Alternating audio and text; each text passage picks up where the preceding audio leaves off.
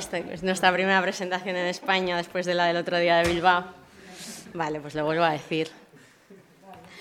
Bueno, eh, muchos de los que estáis aquí creo que ya conocéis de sobra a Ricardo, tanto por su faceta musical como por su faceta literaria, pero bueno, para los que no lo sepáis, pues hago una semblanza súper breve.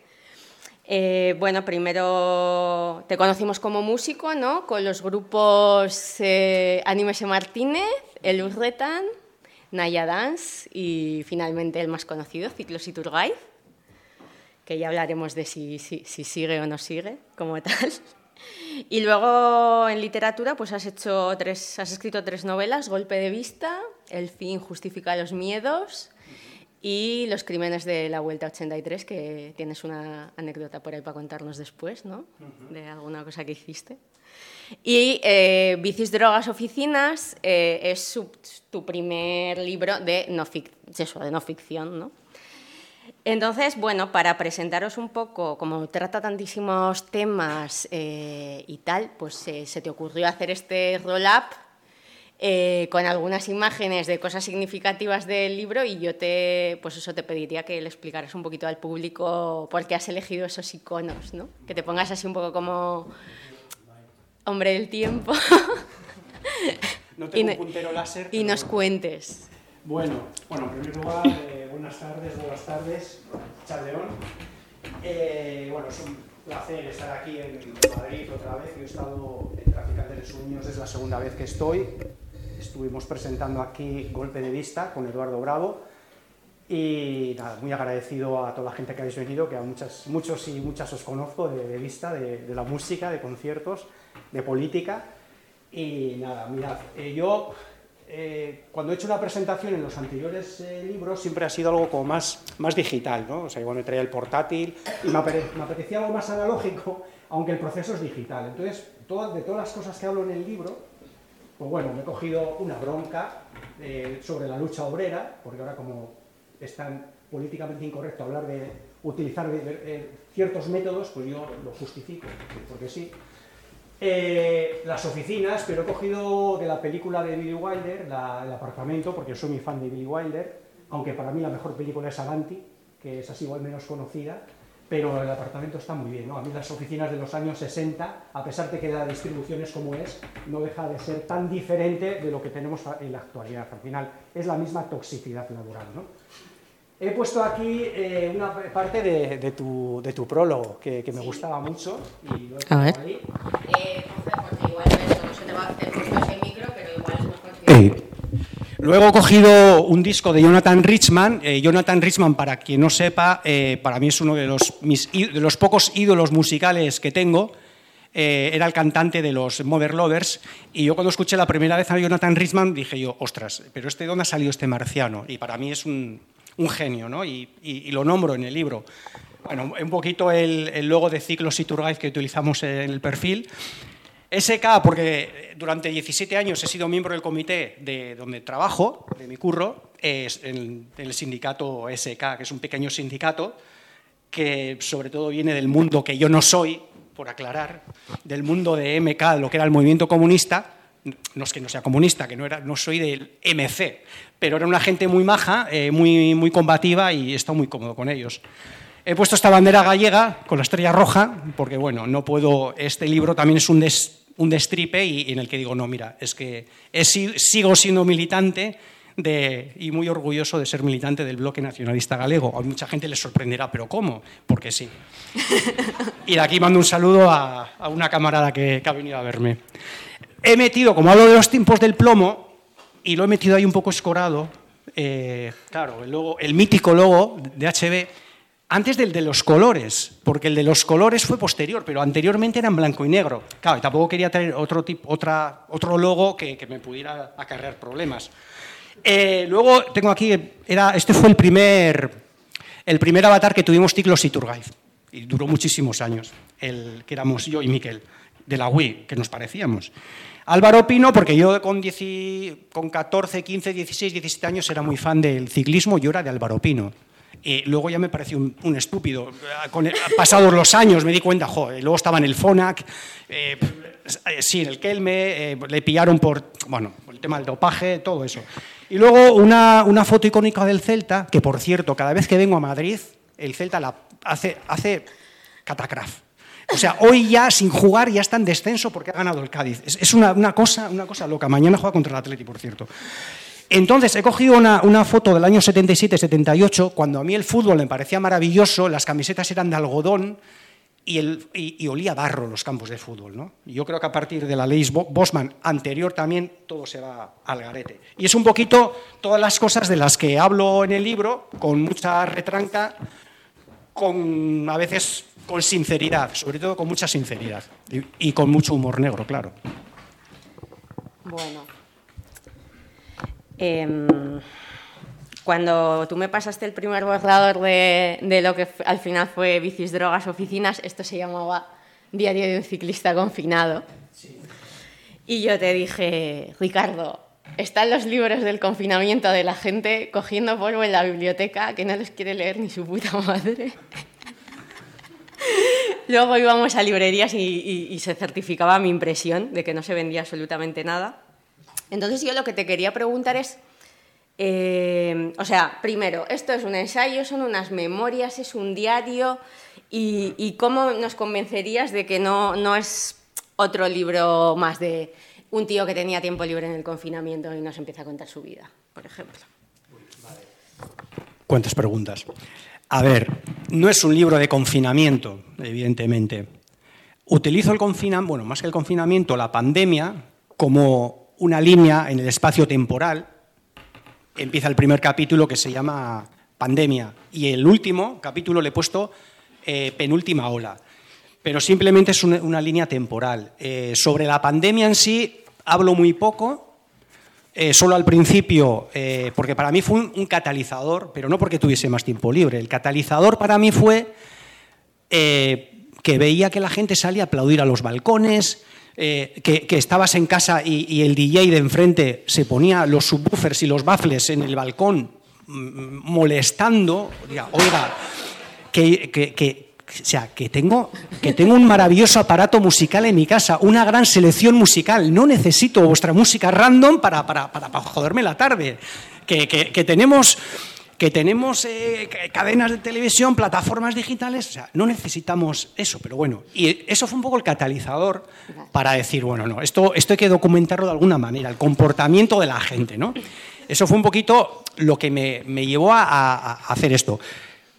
Pero la idea de escribir una especie de ensayo, memorias, diario, eh, fue un poco de, casualidad también, porque había terminado Los Crímenes de la Vuelta 83, que fue, para mí fue un libro que me, ha gustado mucho. Yo creo que de, los tres, de las tres novelas negras que he escrito, yo creo que es la que mejor está, y me había quedado como muy saciado. Y estaba pensando, decir, bueno, pues igual escribir un libro de relatos o algo, y mi socio musical, Miquel, el de Ciclos Iturraiz, me dijo, joder, deberías hacer una especie de diario que tú sabes contar anécdotas y tienes así esa retranca gallega que tienes, tienes mala leche y tienes humor negro, deberías de, hacer eso. Y, fue lo que me animó, y fue empezar y no parar, y no parar. Y bueno, ya es que en ese aspecto me he quedado... Saciado. saciado. Bueno, luego también es verdad que tú me has ayudado mucho. Bueno, Nayara, además de ser la prologuista del libro, que, que tiene, yo le conocía porque compartíamos editorial, porque ella tiene escrito Al menos tienes trabajo con antipersona y yo tenía escrito, eh, eh, ¿cómo se llama?, Los crímenes de la Vuelta 83. Y bueno, yo le seguía mucho en el, en el Twitter, eh, me lo pasaba en bomba con ella decía, ojo, pero, pero ¿dónde ha salido este personaje? ¿Qué es así? ¿Qué, ¿Qué, es esto?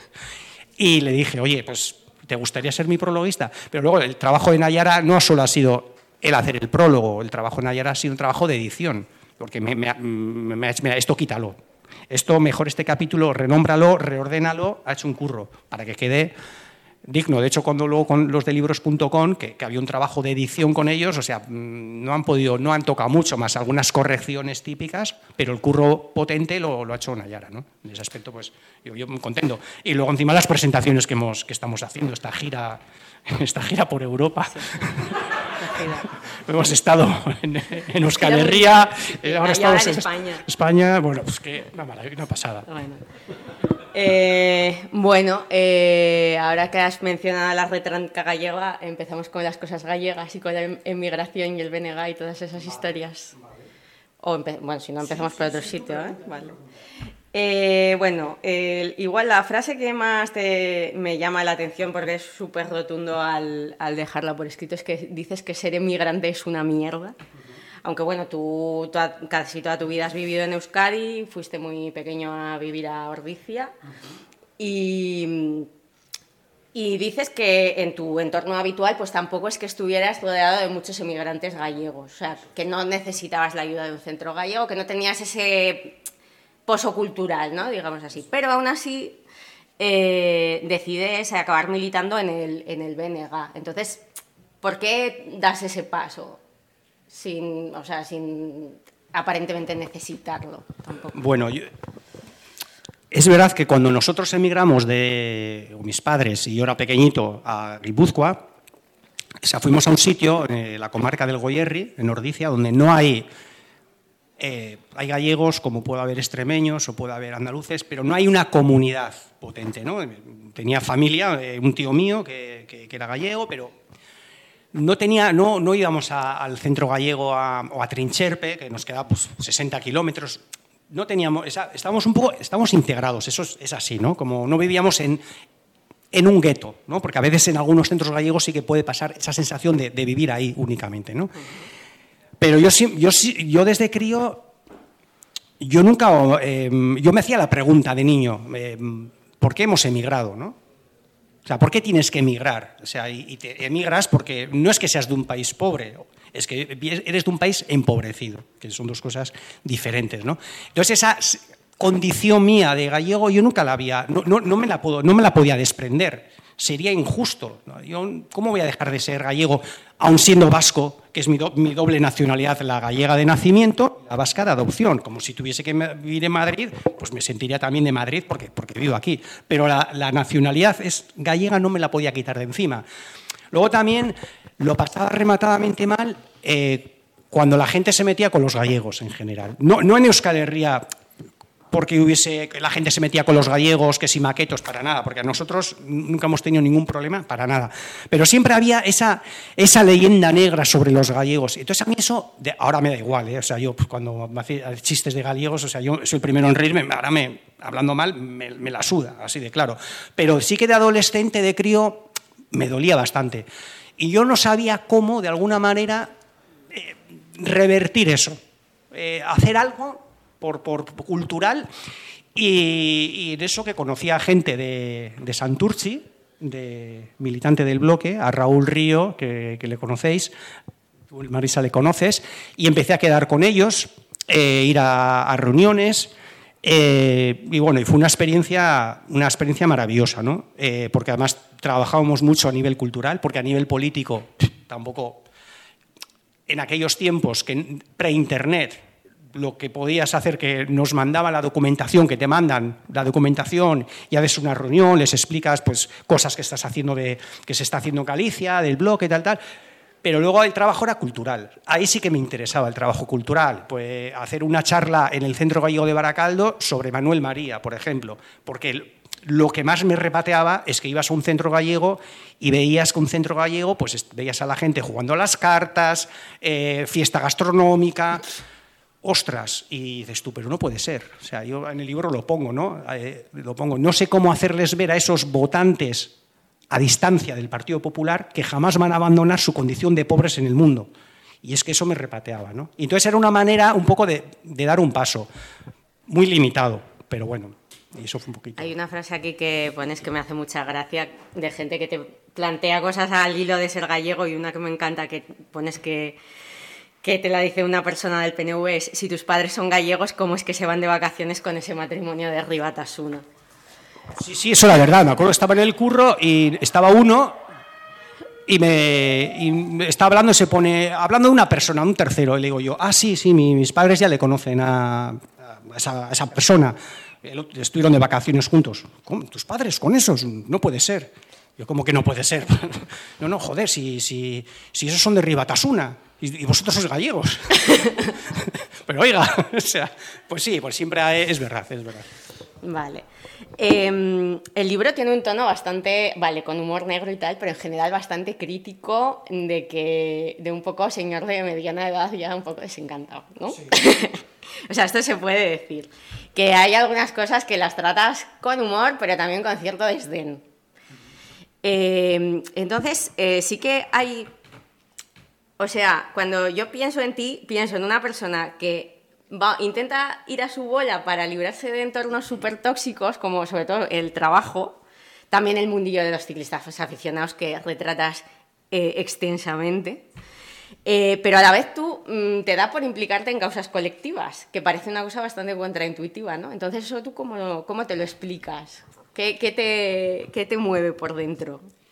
A mí siempre me ha gustado implicarme en causas colectivas, porque creo que es la única manera me da igual, he sido militante o soy militante de una organización, también de un sindicato, pero si viviese en Madrid podría estar eh, implicado en la asociación de vecinos de no sé qué, me da igual, porque es la única manera a nivel colectivo de frenar a la reacción, la única manera de un posible cambio social. La salida individual, pues está muy bien escribir un libro, te, vienes aquí a una presentación, estás con la gente, está bien pero lo otro me parece que es más importante.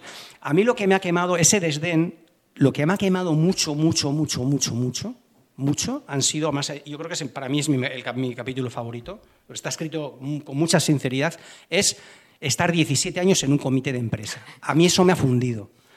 Estar en un comité de empresa y no estar liberado. O sea, no digo que no me, es que me daba envidia estar liberado, yo, porque mi sindicato no tenía hora suficiente y yo era... Eh, sindicalista 24 eh, horas al día, a mí no me importaba que me escribiese un WhatsApp, me llaman por teléfono un domingo, oye, joder, que se ha muerto mi suegro, ¿cuántos días me corresponden? Que fíjate que tenían el convenio que, que nos, que daban, pero da igual, a la gente es que, es que vamos, todo mascadito, y si le puedo llevar yo el féretro de su suegro, pues mejor. Porque para, joder, que para eso pago la cuota. O sea, es que, y eso, ese, ese tipo de gente me ha fundido. O sea, me ha fundido el egoísmo, eh, o sea, el egoísmo de las personas que creen que tú estás a, su total disposición. Y nunca he pedido, o sea, no soy el típico de que pedir nada a cambio, lo hacía por, porque sí, pero claro, al final son muchos años. Y a eso le sumas la actitud de otros sindicatos o de otros sindicalistas, el saber que dices tú, hostias, esto lo han negociado, es si lo acaban de negociar con la empresa y ahora que vienen aquí a la asamblea a, a contar no sé qué, pero pero qué mentiras están contando, ¿no? Es que lo ves, lo hueles, no tienes pruebas. Y eso te va quemando, te va quemando. Entonces, y luego al final, pues sale lo que sale, ¿no? Un poco ese hastío del comportamiento y del individualismo de la gente. Sí.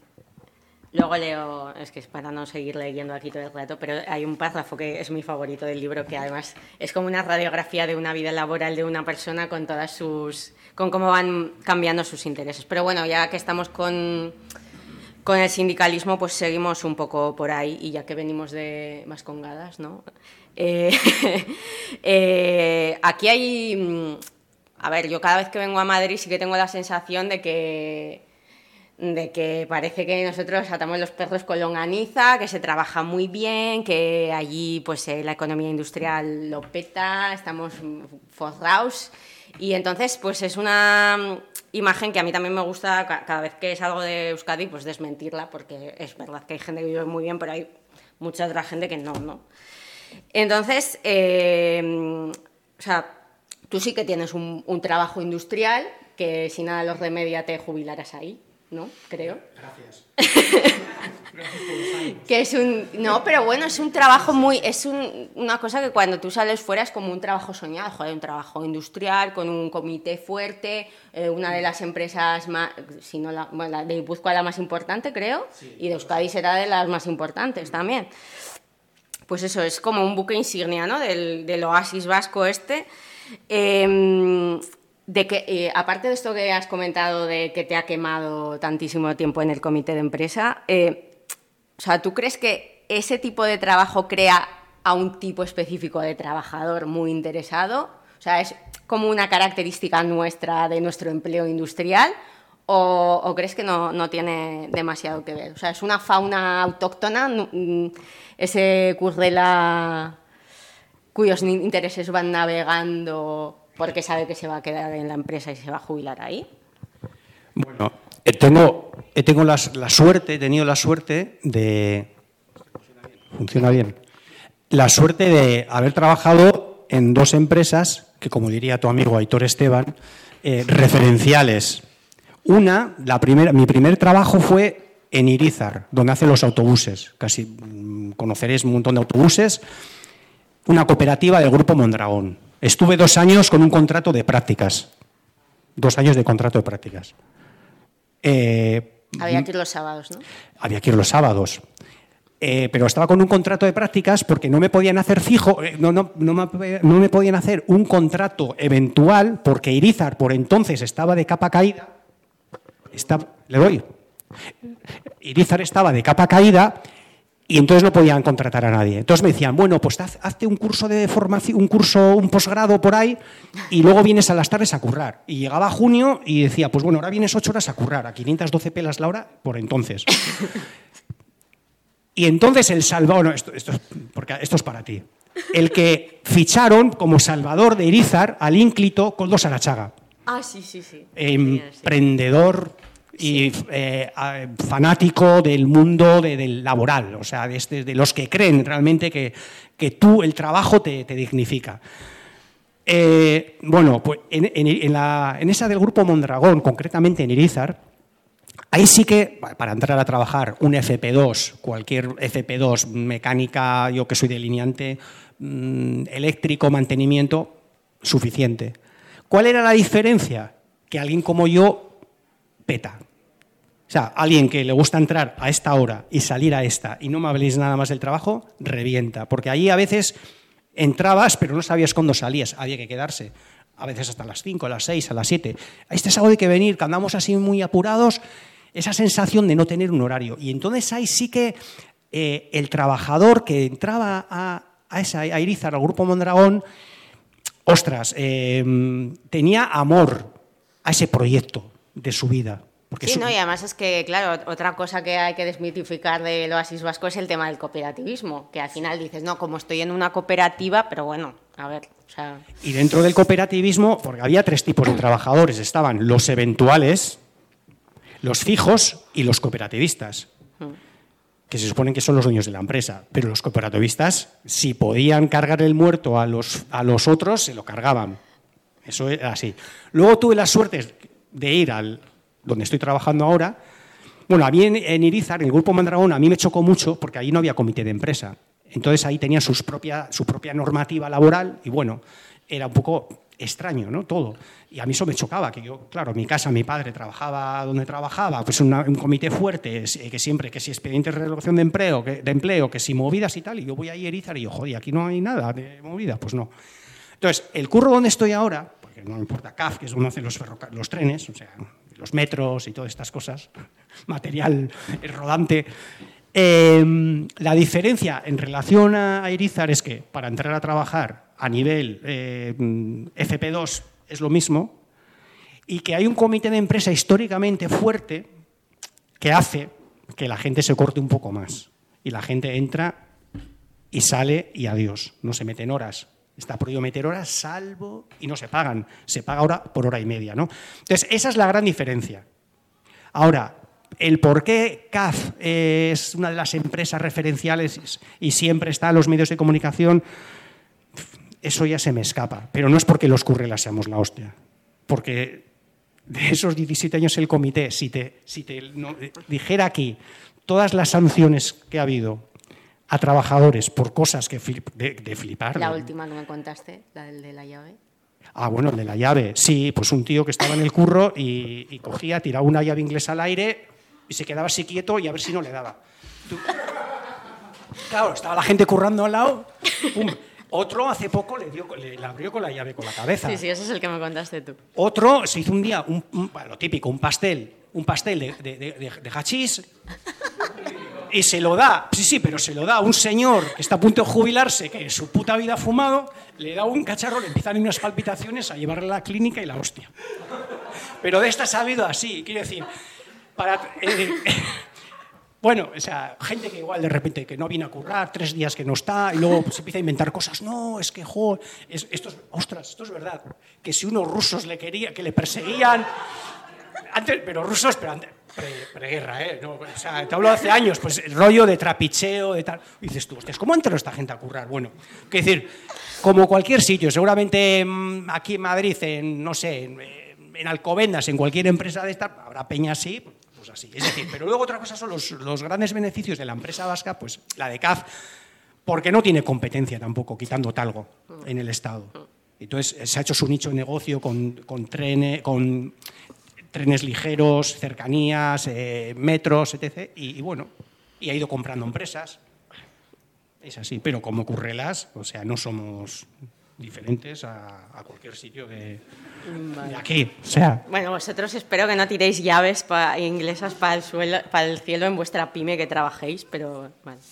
No, eh, voy a leer el párrafo este que me encanta, el, el tipo de trabajador.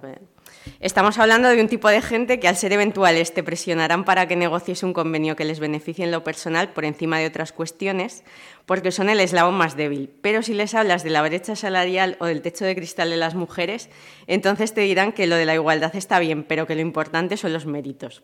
Cuando les hagan fijos, te exigirán más derechos que los eventuales, que ya les ha tocado pringar demasiado tiempo y que con la que está cayendo no está el tema para hacer huelgas. Esa frase, junto con la de que los sindicatos no han hecho nada por ellos, se la deben de enseñar en las academias de cómo ser un buen reaccionario. Se creen mejores que los, que los, más veteranos, los jubilables, y cuando se negocie un convenio poniendo el acento en la aplicación del contrato de relevo, se indignarán y os dirán que ya hemos hecho el tonto durante años y que lo que toca ahora es luchar por una subida salarial digna, pero sin huelgas, claro.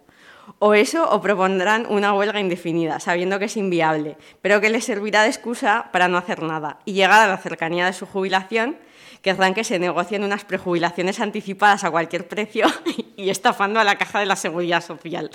Si, además pueden engañaros para, para que enchuféis a su hijo a cambio de su afiliación, omitirán lo de que sois unos sindicalistas vagos, porque coño, Ricardo, que la vida son cuatro días y no hacemos daño a nadie.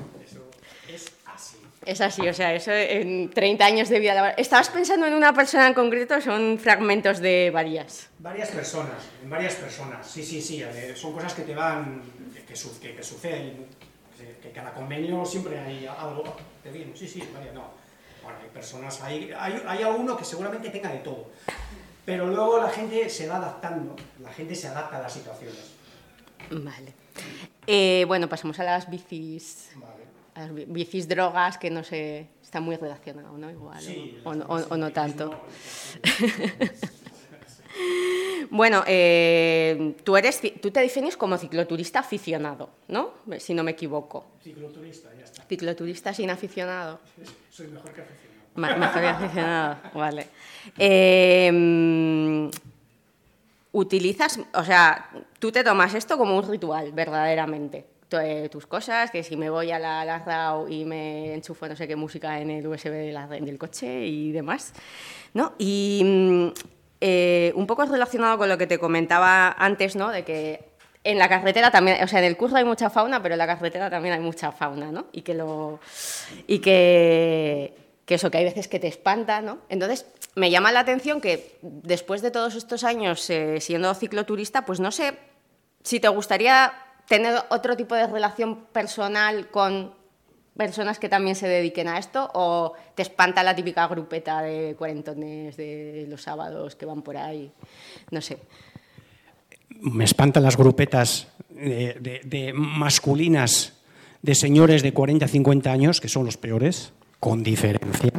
Peores, o sea, peores que los chavales de 18 años, que, se... mucho peores. O sea, yo creo que llegas a una edad en la que no sé, seguramente pues, esos complejos de masculinidad, y eso lo digo en el libro. Eh, vas a, sales a dar una vuelta a la bicicleta, a tu bola, tu entrenamiento, tu Garmin, tu potencia. Joder, qué friki sí, sí, pero yo no molesto a nadie, dejadme en paz. Y se te pone un tío detrás, se te pega detrás y, digo, es que, es que, pero, vamos a ver, te puedes estar media hora detrás. No, te doy un en el mejor de los casos te doy un relevo. No, no, es que no quiero que me des un relevo no quiero que me chafes el entrenamiento, porque yo he salido a andar durante una hora a 195 vatios y si pones arriba no me vas a joder y además no, no te conozco, déjame en paz. No, a ver, eso, eso, pasa por mi cabeza, no se lo digo. Pero yo sí que tengo relación con gente que anda en la bici. por ejemplo, aquí hay gente con la que he quedado, eh, he quedado con la bici porque la relación va más allá de, la bici. Yo lo que voy es que eh, la relación solo de cicloturismo es como una, es de ascensor, porque, oh, qué bici más chula, ¿dónde has comprado el cuadro? guau, no sé qué, el coche ese que nos ha pitado, qué hijo puta, pero si no hay nada más, pues ahí se acaba, ¿no? Siempre con la gente, pues tengo, tienes una relación, tejes una relación, puedes hablar de música, puedes hablar de política, puedes hablar de... Ostras, eso para mí es muy importante, ¿no? Porque es que ya la conversación sobre bici ya la tengo cuando voy a hacer la revisión de la bicicleta al taller y ya estoy hablando con mi mecánico pues, y digo, joder, pues no estaba, sí, estaba, el SRAM está dando problemas, pero ya estoy hablando, cuando el que me pone los entrenos, cuando me gustan los entrenos, ya hablo de, de, los hidratos de carbono no sé qué, ya, ya, eso lo tengo, pero me gusta, evidentemente me gusta otras cosas con los ciclistas, y hablar de, política o hablar de, música, a mí me llena, por eso es más difícil, entonces la gente con la que he andado, como tú, eh, pues, pues estás hablando de muchas cosas y estás súper a gusto. Eh, tú no niegas que entrenas. O sea, quiero decir, eh, te lo tomas en serio. A ver, yo lo que no soy es como esa gente que iba a un examen y que decía que no había estudiado. Vale. O sea, esa gente había que tirarla por la ventana. A ver, si, has estudiado, dilo, no pasa nada. Pero no me digas, no, estudiado, no estudiado. Pero ¿te consideras competitivo? O sea, eh, competitivo aunque sea contigo mismo. No, no, a mí la palabra competitividad me parece que tiene un sesgo ideológico de individualismo.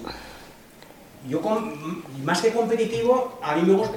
A ver, tengo la suerte de que me gusta andar en bicicleta. Me gusta andar en bicicleta. Hay gente que, que no le gusta, que le gusta competir, pero no le gusta entrenar. Y a mí me gusta salir en bicicleta, aunque esté lloviendo, porque me relaja, porque vas pensando en tus cosas, porque es bonito, porque es evocador, por miles de historias, porque me, me inspira para escribir.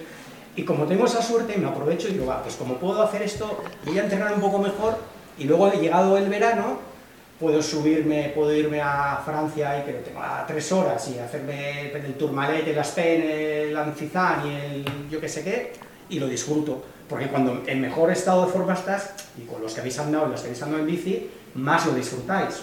O sea, no se trata de ir más despacio y más rápido, cada uno a su manera. Pero si estás en un punto de forma bien, lo disfrutas, no sufres, puedes ir mirando cosas, no solo dando chepazos por, por un puerto montaña. Es un poquito eso. Pero no, no, no, soy, no soy el típico, es que busco, es que busco eh, mis, mis, límites, me gusta andar a la bicicleta para, para encontrarme. No, para nada. O sea, eso de buscar los límites me parece una, una estupidez. De hecho, o sea, yo cuando ando en la bici y, y, y, y y me controlo con, los vatios y voy a hacer una, una marcha cicloturista de 7-8 horas, yo no estoy buscando los límites. Yo ya sé que como subo un puerto y me pase de estos vatios eh, durante mucho tiempo, es eh, mucho límite, pero la voy a pifiar. O sea, encuentrar una pájara o lo que sea. Entonces busco hacer algo regular, disfrutar durante 7 horas, ir lo más rápido posible, pero sin llegar muerto. Solo he llegado muerto una vez este año, pero por una por un corte de gestión que, te he contado antes a ti, pero además es disfrutarlo también. Mm, vale. Eh, pasamos a la música, que también la, tratas extensamente en el libro. Eh, bueno, hace poco salió un estudio de que en el Reino Unido eh, la cantidad de gente que se dedicaba a trabajos artísticos había descendido creo que del 16% al 8%. Suena como que la clase trabajadora había salido totalmente de las artes. Y tú cuando empiezas a hablar de música, lo, primero que dices es, eh, yo puedo ser músico, eh, puedo más o menos cogerme el fin de semana y tal, porque yo tengo un trabajo fuera, fuera de la música, ¿no? Entonces, y luego también me acuerdo que David Greber Em, menciona eso, que, los mejores grupos de, eh, de, Gran Bretaña en los años 70 y demás probablemente eran fruto de que existía un subsidio de desempleo que te liberaba tiempo para poder dedicarte a hacer buen, buen, buen arte. ¿no? Entonces, eh, el hecho de que vos, o sea, tú te consideras una persona que hace música, pero que también es un trabajador, que eso digamos que ahora pues no, no es lo suyo, ¿no? Hay gente que directamente se profesionaliza de eso y que no sabemos de qué vivía antes. Entonces, ese giro que se da a esta profesionalización, que no sé muy bien si llamarla elitización también de, gente que tiene un colchón por debajo, ¿crees que ha redundado en la calidad de lo que escuchamos ahora eh, o en los contenidos? es una pregunta con muchísimas aristas, súper difícil de responder y que es que ya desde 1995, yo creo, 95-2000 hasta ahora, el, mundo y la industria de la música ha cambiado muchísimo, ¿no? El tema de la calidad también es un poco...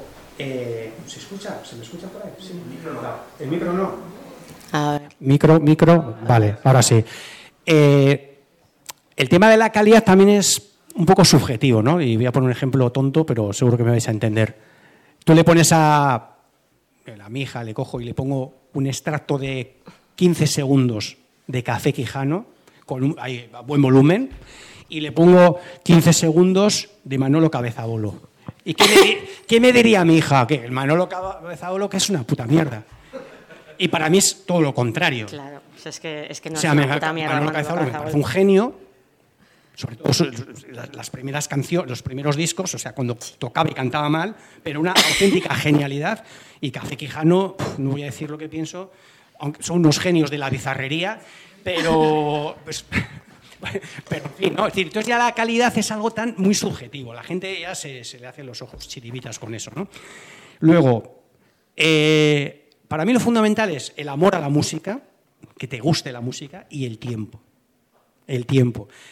Eh, la época dorada de los discos, no sé si hay músicos aquí que pueden intervenir, en la época dorada de los mediados de los 70 hasta, vamos a decir, a principios de los 90, cuando más discos se han vendido.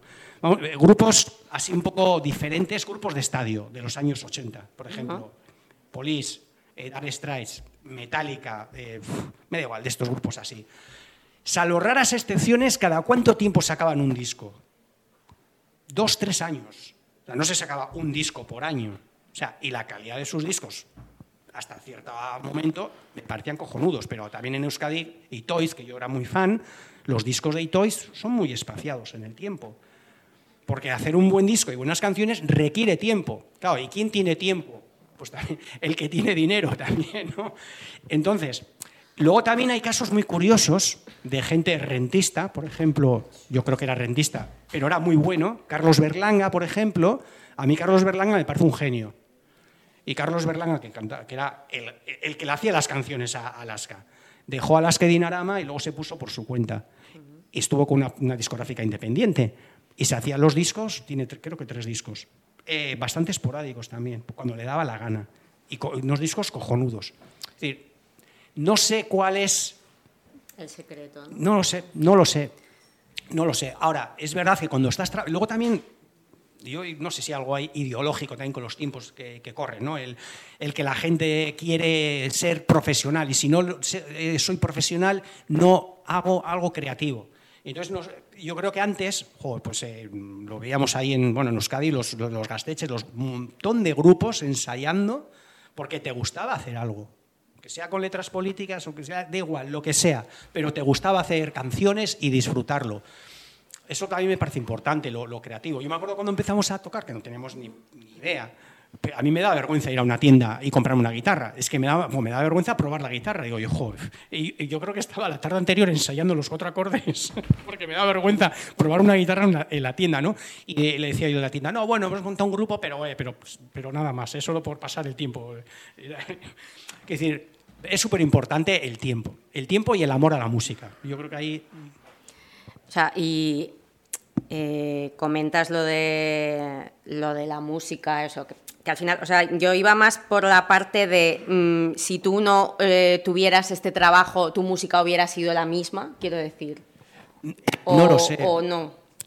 El tener un colchón de dinero, o sea, de, de, llegar a final de mes, el tener tu casa o tener tu tener para comer y tener tu tiempo de ocio, que es fundamental. Claro que te ayuda. Yo, hombre, si, si, de, si no tienes nada y vives en la precariedad, igual no te salvo que seas un buen músico, igual no te apetece hacer nada, ¿no? que tienes otros, otros problemas, otras, otras historias. No lo sé, no lo sé. No, te puedo responder porque no sé cómo, qué habría hecho en, otras, en, otra situación. Pero bueno. Y con la escritura también fantaseas mucho y lo comentas eh, varias veces en el libro de decir, ojalá me pudieras retirar a, no me acuerdo cómo se llamaba el pueblo este de la costa que ponía en el libro, em, que está en Coruña, pero no me acuerdo. espera, en bares, en bares, donde está cada bares. A mí es un sitio que me fascina y dices, sí, claro, ahí tú, tú fantaseas con dejar de trabajar y dedicarte eh, íntegramente a, escribir. ¿Tú te dedicarías ocho horas al día a escribir? Pues yo ni de coña, vamos. No, no, no, no, pero yo me ordeno... O sea, joder, ¿sabes cuál es el rollo? Que todas esas, esas fantasías eh, se desvanecen en el momento que dices, ostras, si tengo hijos, tío. ¿Sabes? Si, tengo una carga familiar, no, le puedes decir a tus hijos o a tu familia, bueno, me voy seis meses a, allí a, a bares, a Galicia, porque quiero escribir una novela. Ah, vale, jo, pues, pues suerte y tal, ¿no? pero, pero bueno, y pues, según sales de casa te dice, pero bueno, que no hace falta que lleves la llave porque va a haber otra cerradura, ¿no? bueno, pero, jo, pero sí que sería bonito a ver, yo creo que si, tuviese un mínimo de vivir la escritura, lo que me diera lo justo, pues sí, de, esas ocho horas, por supuesto que no estás ocho horas escribiendo, porque las dos, tres horas de bici no me las iba a quitar nadie. Y eso también es necesario para, jolín, y es necesario también no hacer nada, estar tirado y estar pensando. ¿no? Yo no sé cómo son los escritores, los, los ¿qué hacen? O sea, que no sé, están ocho horas ahí a saco, son tan ¿qué hago yo aquí? No pero prefiero no saberlo. Sí, es verdad. Eh, se me ha pasado antes. Eh, quería que nos explicaras un poco el dibujito de la portada también. Ah, sí. Y, mira, les, dije a los de libros.com, yo tenía la cabeza, y luego aparece, pero para los, para los muy vivos, para los que se han estudiado el libro. Hay un capítulo que hablo de que cuando era crío, eh, me manda, iba a solfeo. Me mandaban a solfeo para acompañar a mi hermana. Pues vamos a solfeo. Entonces yo vivía en Ichasondo, que es un pueblo que está como a un kilómetro de Ordicia, ahora ya vivo en Ordicia, y había que ir por un descampado, no un descampado, pero había muy pocas farolas, entre farola y farola, ya no había luz. Y encima había que pasar por el cementerio. Y eso a mí me, ponía los pelos de punta. Y yo fantaseaba, no tengo aquí un paraguas, recuerdo que para quitarme así el miedo, llevaba el paraguas como lo lleva ese el muñeco, que es una ilustración que podría ser yo, porque me imaginaba, fantaseaba que era el manillar de una bicicleta. Entonces, entre farola y farola me iba haciendo una contrarreloj. Entonces, yo me imaginaba que había un tío que había tardado 1.07 y yo iba ahí andando pum pum a ver si hacía 1.06. Bueno, ya con eso me comía una farola, otra, otra, y de esa manera ya o había llegado a Ordicia o había llegado a mi casa, ¿no? Y llevaba el paraguas así como, como, una, como una bicicleta. Y hoy es el día que cuando llevo un paraguas de punta lo, lo llevo así. Y es por eso, porque les dije, mira, quiero que llevar así el paraguas porque es, es algo que en mi vida, pues cuando, en esa época, pues lo llevaba así. Eh, si tuvieras que destacar algo de tu trayectoria musical, bueno, bueno, o de tu trayectoria literaria, ¿eh? da igual, que te haya servido, o sea, como un aprendizaje, que te haya servido para otros ámbitos de tu vida, ¿qué, qué reseñarías? yo toda mi vida he empezado tarde. O sea, empecé el grupo, sí, empecé el grupo de música cuando terminé de estudiar, tarde. O sea, relaciones con relaciones, vamos a decir así, tarde, no pasa nada, lo digo ahí, no pasa nada. Eh, la bici, aunque andaba en bicicleta, pero tal, tarde. Espero que también me muera tarde. y mm, yo creo que cuando ya empecé con la música, eh, bueno, ya había terminado de estudiar y había empezado a trabajar. Realmente, quizás lo que más me ha aportado el tema de la música es constancia y estar en, algo colectivo. Y que tenía, he tenido la suerte, muchísima suerte, una pasada, de que los cuatro que éramos de Anímese Martínez, que era el grupo, los primeros, que no teníamos ningún ego, ninguno de los cuatro. Los cuatro éramos, lo digo, hijos de trabajadores. Nuestros padres padres masculinos curraban en la misma fábrica eh, y nuestras madres pues trabajaban pero no cobraban porque, como se suele decir, amas de casa, trabajo no remunerado, por desgracia. Y teníamos las mismas condiciones, ¿no? De todos, laborables, mm, familiares. No teníamos ningún ego. Pues uno cantaba, el otro la guitarra, el otro el bajo, el otro la batería. Tenemos eso hacía que todo fuese perfecta armonía. Eh, yo fui el primero a empezar a currar, sí que me acuerdo, que tuve un coche y como yo tenía coche, pues yo iba a los ensayos, íbamos en mi coche. Entonces a mí me parecía esa colectivización, decía, no, yo pongo el coche porque soy el que lo tengo, no te pido a ti nada porque tú no lo tienes. ¿no? Eso luego también me ha valido de cuando estás en la política y estás en una organización eh, de izquierdas, una organización de militancia, en el que no andas cada vez que coges el coche y vas a una reunión de esa gente que pasando la cuenta por no sé cuál, o que vas estás en el sindicato, o vas a, una reunión a otro sitio y no sé qué, y apuntando, pues no, pues lo pongo, es mi militancia, lo pongo yo de mi parte, porque la militancia es eso. O sea, una cosa es que, que digas que te mandan de un viaje que tienes que ir a, no sé dónde, pues bueno, vale, pero de esos viajecitos, bueno, te encuentras cada cosa en los sindicatos que de, de alucinar, ¿no? A cuenta, a cuenta. Joder, pues eh, no voy a decir los nombres. Me acuerdo ir a una reunión, coger el, cercanías, ir a, nos habían convocado los sindicatos de nuestra fábrica a Tolosa, 12 kilómetros en tren, nada. Y, el de otros sindicatos, ahí, eh, luego le pasaba así a a su, al de su sindicato el billete para que luego le devolviera, pues eso, el 1,23 del cercanías, tío. O sea, que estás en un sindicato, una movida colectiva no me fastidies, tío, no seas cutre. O sea, pues así. Has dicho que Los Crímenes de la Vuelta 83 la considera, bueno, no sé si tu mejor novela, pero que con la que te quedaste más satisfecho, ¿no? A nivel personal también, independientemente de tal. Cuéntanos un poco qué pasó con. ¿Qué hiciste en la vuelta de hace cuánto? De hace dos, eh, tres años. En la vuelta de 2020 pasó, pasó por Euskadi. Sí. Que, sería justo cuando volvió la vuelta a Euskadi después de no sé cuántos años. Eso es, eso es. 2020. Entonces había una etapa, eh, los que sois de por ahí, eh, que se subía, se pasaba por Eibar, se subía eh, hacia Algueta y tal. Bueno, a mí que me gusta mucho ahí planificar y tal. O sea, yo mirando los perfiles, digo en mi casa, mira, ostras, esta etapa pasa por Elgueta tal día, voy a ir a la noche, voy a hacer una pintada y fui a la noche, hice la pintada de. se ve, ojo, me hicieron un plano, los crímenes de la Vuelta 83.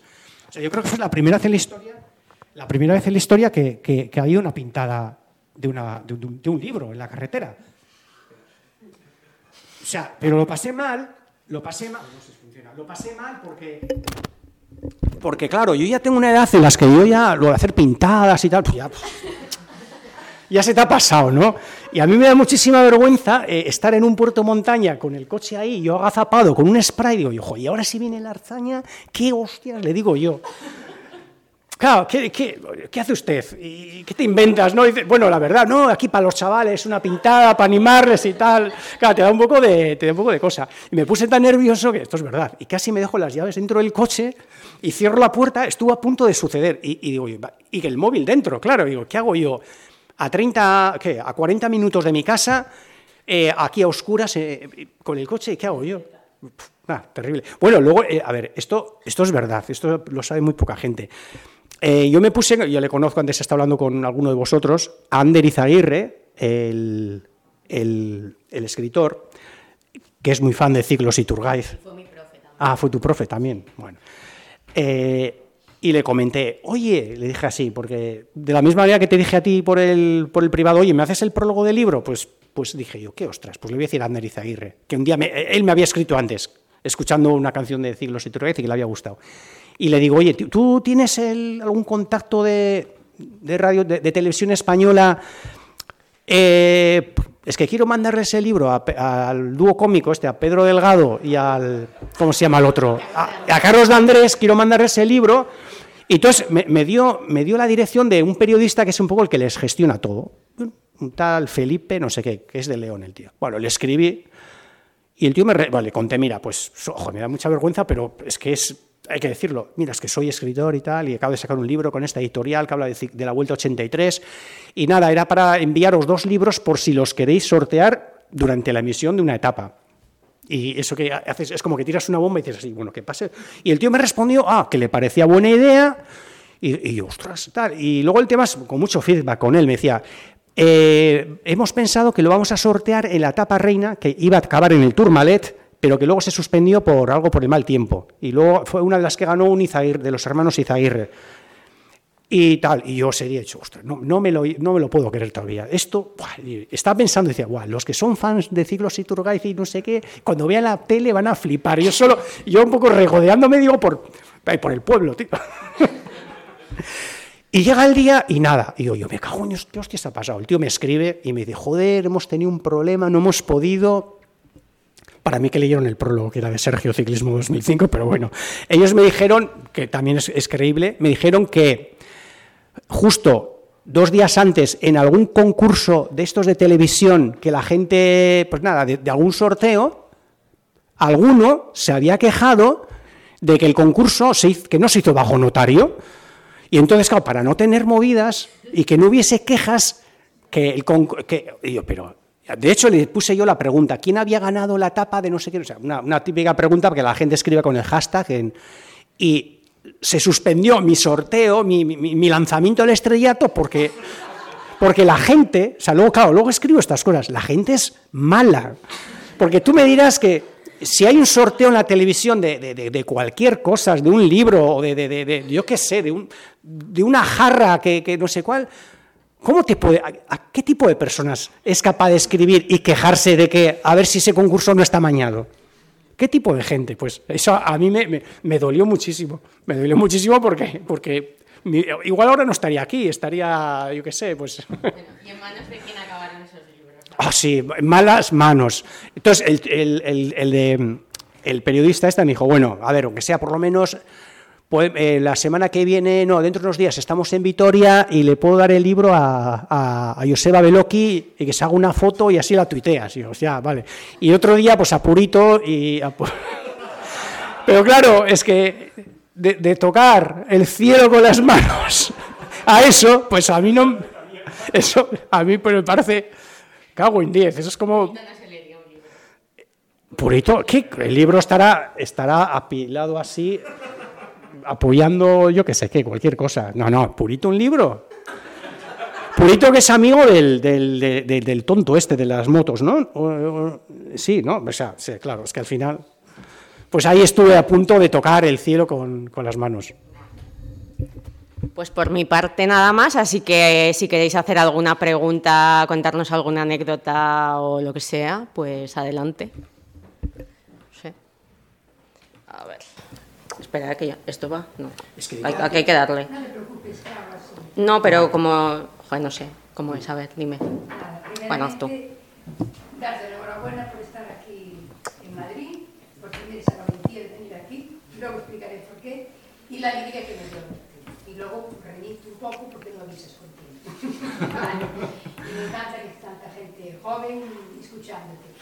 Pues yo estoy aquí con una chica de otra mujer de Galicia y cuando hiciste la referencia a por qué te empezaste a militar en el BNG, bueno, primeramente, cuando gente del BNG iba a las reuniones al País Vasco, siempre decíamos, qué suerte vivir en el País Vasco, por, lo que quieren la cultura y que cómodos deben estar nuestros emigrantes en el País Vasco, porque se encuentran en un ambiente donde el saber de los pueblos se respeta y se quiere, y por lo tanto la identidad.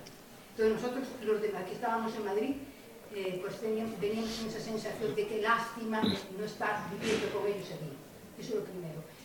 Luego, eh, la referencia que hiciste a que tú necesitabas eh, sentir valorada tu, cultura en, el País Vasco y que por eso militaste en el. Ahora estoy aquí con Pepa Nieto y ella, y ella y otras mujeres en el año 2000 eh, montamos unha asociación de mujeres gallegas aquí en Madrid en el exterior. Porque para nosotros era vergonzoso ir a charlas de literatura en el Centro Gallego y en otros sitios y no hacían referencia a la literatura gallega. Entonces montamos esa asociación de mujeres galegas no exterior, Rosalía de Castro, y eh, gracias a eso, eh, sobre todo también cuando gobernó el BNG, podíamos solicitar conferencias de, mujer, de Rosalía, de las poetas del momento de allí. Rosalía la buena, ¿no? Para, para que las trajeran esas conferencias aquí a Madrid. Y entonces para nosotros eso fue un gran orgullo, ¿entiendes? Un gran orgullo. Eh, mm, porque considerábamos que nuestra cultura no solamente estaba escondida nuestras literatas, sobre todo nuestras mujeres, sino falsificadas, incluso falsificadas. O sea, se hablaba de ellas o no se hablaba. Entonces yo por eso mmm, entiendo perfectamente que un emigrante o una persona de cualquier nacionalidad, de cualquier pueblo, que va a otro pueblo, necesita sentirse identificada y necesita eh, tener eh, donde apoyar los pies y donde pensar. Entonces, nosotros tenemos eh, una obra, me parece que es Botero Pedrano, de que él decía que se hizo nacionalista cuando salió de su tierra, porque fue ahí cuando le interesó conocer su propio país. Eso es importante y a mí me parece que, por ejemplo, la gente que va al País Vasco, supongo que también se va a Cataluña, al llegar allí, sienten la necesidad de saber de su país, porque se dan cuenta que donde viven quieren a su país. Aquí es más difícil, más complicado. Yo creo que es que viene gente de otras partes, eh, no tiran, no se sienten identificados en nada, y también por el sistema, por el sistema que hay aquí, que es centralista, y solo esto es lo que vale yo me encuentro cómoda entre Madrid, pero no solamente vale la España que a mí. O sea, la España que allí funciona porque se respeta la diversidad cultural de este, de este pueblo, de este país. Mm. Nada, mucho ánimo y parabéns. Gracias, Marisa. Eh, pues sí, es verdad que los, los la, en Euskadi es verdad que la migración en general, eh, o sea, no solo los, los que somos gallegos, porque bueno, también de Andalucía, de Extremadura, muchísima gente, y es verdad que, que la gente está bien. Fue durísimo, yo creo que, bueno, eso tú a ti te pilla joven, cuando la primera, la reconversión, la reconversión, durante la reconversión industrial de, la del PSOE, la de, la de los años 80, eh, cuando se, habla, cuando se hablaba del tema de la violencia de ETA, de que no, 500.000 vascos han tenido que ir por la violencia, donde se tuvieron que ir realmente de verdad fueron emigrantes de Galicia, de Castilla, de Andalucía y de Extremadura que les cerraron las fábricas. Se tuvieron que volver a sus casas. Eso es así. Y esas cosas no se, no se habla. Pero realmente fue el, momento igual más duro de, la migración de la gente que estamos en, Euskadi. yo me acuerdo por mi padre las broncas y las huelgas que tenían con la reconversión. Con los, en CAF hubo varios expedientes de regulación de empleo, de empleo. Eso es así. sí. Ibais a, comentar que al principio si Ciclos y Turgay serían vivos. Ah, sí, sí, claro, es verdad. Se nos ha, se nos ha olvidado, a ver. No, a mí me suele pasar eh, con el tema, eh, con Ciclos y Turgaiz es un arma de doble filo, ¿no? Porque percibo que a la gente me quiere por ciclos y Turgaiz. Y estás tú dejándote los cuernos escribiendo libros, solo en casa. Sí, sí, sí. A ver, mira, con ciclos y Turgaiz, con el grupo, eh, hacer un concierto, podríamos hacer un concierto. Tendría que darse varias circunstancias. La primera, que mi socio Miquel es, es muy vago. Es un destrozador de proyectos. O sea, es mi mejor amigo, ¿eh? pero ahí no nos parecemos. Él hace un proyecto musical y cuando lo da por finiquitado, eh, ya, ya está, ya está, a otro. Le suele pasar eso. Tenía con Cau Coricura, que era su proyecto musical, que era así pop en euskera, le dio un día un arrebato y borró todas las, todas las canciones de la red. Y yo, ¿pero qué haces? Pues está, me ha dado un, no, sé, no sé, me ha agobiado, no sé cuál. Entonces a él el hecho de tocar canciones así no, no, no le mola. Ahora, hacer un concierto, jo, mira, por ejemplo, yo creo que se le podría convencer algunos que, si vienes Lee a tocar y alguien nos dice, oye, os hemos conseguido telonear a Sleep for yo creo que le convenzo para tocar, porque esa, es un acontecimiento, porque es un grupo que a mí me, me fascina, seguramente algunos le, conocéis a ese grupo, pero tocar, joder, yo tenía letras y canciones, pero volver otra vez a ese proceso de composición, grabación, yo creo que no... Sí, pero, pero está registrado en la propiedad intelectual, porque no vaya a ser, me, podéis sacar la música, lo podéis tocar, pero otro otro, ¿eh? podéis hacer lo que queréis con él. Eh, yo tenía, pues sí, es el poema es en el penúltimo, en el último capítulo hago como un poema musical de, lo que es la pandemia, ¿no? Un poco diciendo que venga la pandemia porque, joder, cuando se andaba en la bici se andaba de la leche. No había coches, nada, estaba súper bien. en la pospandemia. Bueno, al principio no nos dejaban, nos obligaban a ir con mascarilla en bici, pero estáis locos, pero bueno, era lo que había y ya está. pero ese proceso de, yo creo que no lo veo, porque además, eh, lo bueno yo creo que, así viendo los ciclos y Turgaiz, es que cuando empezó, fue un poco pre-Twitter, entonces mm, las redes sociales todavía no chutaban tanto, y nosotros éramos una especie de red social que a la gente le llegaba ciclos y de a cualquier sitio y se partía el culo como algo prohibitivo, algo no sé qué. Pero hoy en día eh, es todo tan rápido que haces una, ¿de qué haces una canción si, si, si ya, ya está, ya pasó el chiste? El chiste ha durado eh, eh, lo de Polonia, lo de, lo de Madrid, jaja, bum, bum, y ya está, se acabó. Mañana otro, mañana, mañana ya, ya ha sucedido otra cosa. Entonces, esa, no sé, actividad yo creo que no, funcionaría. Y, sería un poco parodia, autoparodia. Y yo creo que es mejor así y, no autoparodiarnos. Pero hacer un concierto en Madrid, a mí que me encanta venir a Madrid, pues así, pues, pues, sí, pues sí, me, molaría. Pero tengo que convencerle a, a Miquel, claro que te convencer. Escribirles mails a él, que yo no os he dicho nada.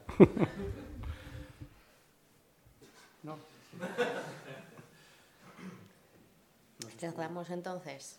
Bueno, pues. Cierro yo. No, cierra. Eh, bueno, pues agradecer a, a ver, por orden, a Traficantes de Sueños, Rocío de Traficantes de Sueños, que nos ha facilitado hacer la, la presentación aquí otra vez más. Me gusta mucho venir.